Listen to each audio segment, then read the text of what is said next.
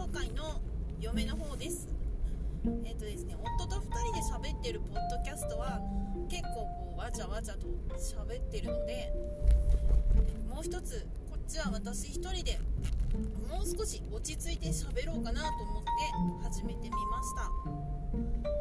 た。とですね今は仕事のちょっと合間の時間で買い物に出てます。移動中です。天気が良くてもうちょっと霞んでるんですけど海がキラキラと見えてますね。ちょっと用事でお隣の雲仙市まで買い物に行く途中です。えーそう仕事の合間なんでねまた買い物用事終わって戻ったらちょっと家事をして仕事に戻ります。10月も中旬というのにまだ暑い。半袖で、ね、日中過ごせるなんてそんなないよなと思うんですけどちょっとね今夜明日ぐらいから気温が下がるらしいのでやっともうちょっとね気温も秋らしくなるのかなと思います。まだねこの辺は紅葉は見られないんですけど新田峠とかね雲仙の紅葉が始まっているんじゃないかなと思います。えー、1人だとねまた何を喋ろうかなっていうところで考えるんですけどそうあんまりねこう喋るのが多分上手じゃないんですよね。うーん。なんていうかこう人と複数の人で喋ってるとその会話のテンポにこうついていけてなくてちょっとこう出遅れるっていうか私がなんかゆっくりのんびりしすぎてるのかなと思うんですけどそうそうだから1対1で喋る分にはそんなにねあの支障はないんですけどね。なんかまあ一人で喋ってそれもまた喋る練習になればいいなと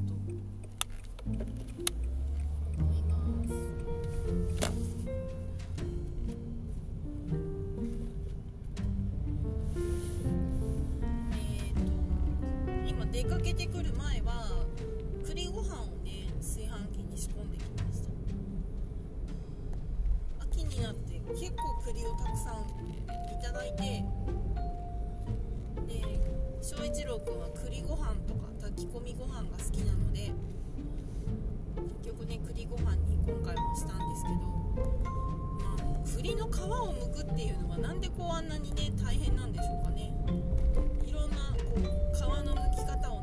調べてやるんですけどなかなかうん今年はあの冷凍してから剥くっていうやり方でねやってみたんですけど鬼皮はねすぐ割とすぐ剥けるんですあの外側の一番硬い皮はですね。でも中の渋皮がやっぱ剥きづらくって結構手間取りましたね。なんかすごいいっぱいあったように見えてもやっぱ傷んでいるものとか虫が食べてるやつとか中にはあるので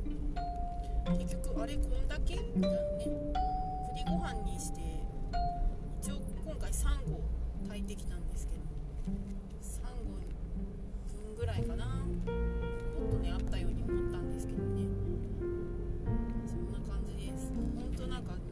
主婦の日常みたいなことしか 喋ることがないんですけど。あの本編っていうか2人で喋ってる方のねポッドキャストではそこそこ説明したと思うんですけどこういうポッドキャストを配信するに至るきっかけとしてはやはり古典ラジオですね。古典ラジオを聞いてそれからあの古典ラジオのパーソナリティさんの樋口清則さんが関わっているポッドキャストっていうのを次々ねいろいろ聞いていってでそのリスナーさんでポッドキャストをされてる方がすごくたくさんいらっしゃるんですよね。でそういうところでこうだんだんと触発されてとうとうアンカーっていうアプリをダウンロードして配信に至るわけなんですけれども。本当にポッドキャストを、特に古典ラジオを聴くようになって世界が変わったっていうとちょっと大げさかなと思うんですけど、まあ、仕事をしてその出かけるって言っても保育園の送迎かスーパーに買い物に行くかっていうすごくこう限られた狭い範囲で生活してるのでで特に仕事もその自営業でほとんど身内だけでやってるからですね。何ていうかすごいやっぱ狭い世界なんですよね。でそういう毎日の中に古典ラジオ聴くっていうのはなんかもう一気にこう世界が広がったっていうかそういう世界もあるんだなっていう。もちろんその歴史の話っていうものそのものもいろいろねあの考えさせられたり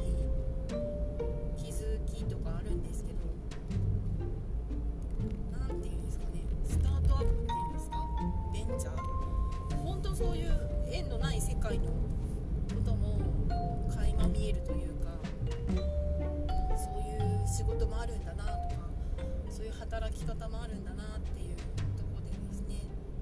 すごく新鮮に思います。対照的かもですねそんな。バリバリ仕事されてるところとね家事と育児と両立してやってる主婦っていうところで言うと。でそもそも初に古典ラジオを知ったのは私だったんですね。で私が仕事とか家事の間に合間にかながら聞きしてもう本当面白いなっていうとこでドハマりしてでその話を翔一郎君にもしたら聞いてみてくれてでもう今ではね翔一郎君の方がどっちかっていうとハマってるんじゃないかぐらいな勢いでいろ人で聞くことでやっぱその共通のね話題っていうのが増えてきますし、うん、物事の捉え方とか価値観とかいろんな見方についてもお互いで話ができるのでそれはすごくなんかこういいなと思ってます、まあ、自営業っていうとこでですね身内だほぼ身内だけで、ね、そんなにこう接客も日頃はないからですね。ほとんど製造の仕事に集中してるんでそういう環境でずっと毎日ね顔合わせて一緒に仕事をするっていうことからまあなんかね共通の話題があるったりとかまた仕事に対していろんなね考え方とか取り組み方とかに結構いい影響を与えてるんじゃないかなと勝手に思っているんですけど、まあ、あのご主人様がどう考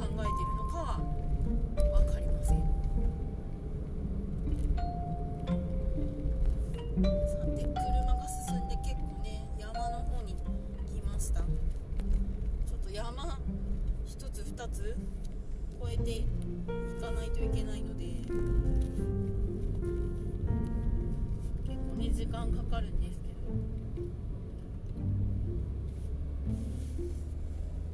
南島原市もなんですけどねお隣の雲仙市もすごくこう魅力的な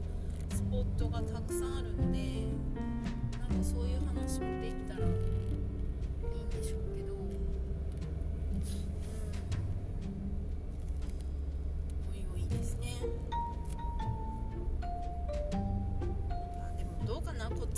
結構主婦目線の話とか多いのかな。独り言みたいなものなので。どうかな。まあそんなところです。最初なんでこの辺で。ではではありがとうございました。